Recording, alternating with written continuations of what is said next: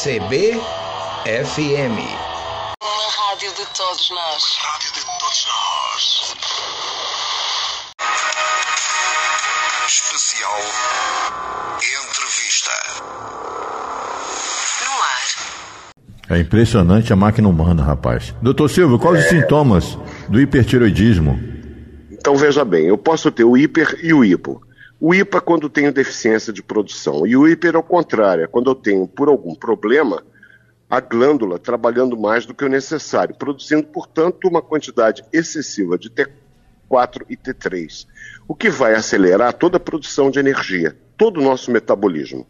Razão pela qual, e o hormônio tiroidiano atua pelas chamadas vias adrenérgicas, os sintomas do hipertiroidismo podem se confundir com ansiedade, tremor, irritabilidade, taquicardia, uma sudorese excessiva e, curiosamente, uma perda de peso, além de fraqueza muscular.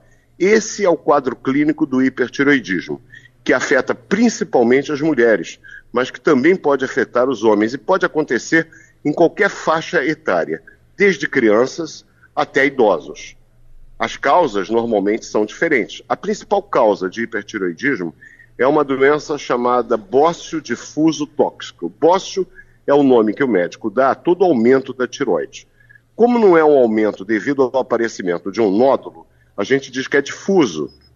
Isso foi descrito pela primeira vez por dois médicos, um inglês e um alemão, com espaço de um mês, numa época que não tinha internet.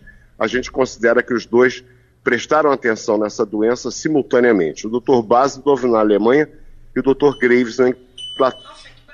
Daí o nome de bócio difuso tóxico ser doença de Basdorf-Graves. E isso provoca o hipertiroidismo. Agora, eu posso ter eventualmente um nódulo que esteja de forma autônoma produzindo uma quantidade excessiva de hormônio. E essa condição, curiosamente, é mais comum nos idosos. É a doença de Plumer, é o bócio nodular tóxico ou multinodular tóxico. O tratamento é feito através do bloqueio da produção hormonal na glândula e eu posso eventualmente utilizar o iodo radioativo para fazer a ablação, queimar a glândula ou então indicar a cirurgia. Cada caso vai depender da evolução, da resposta ao tratamento medicamentoso e das circunstâncias do próprio paciente, para que o médico, junto com ele, decida qual a melhor alternativa de tratamento naquele momento. CBFM.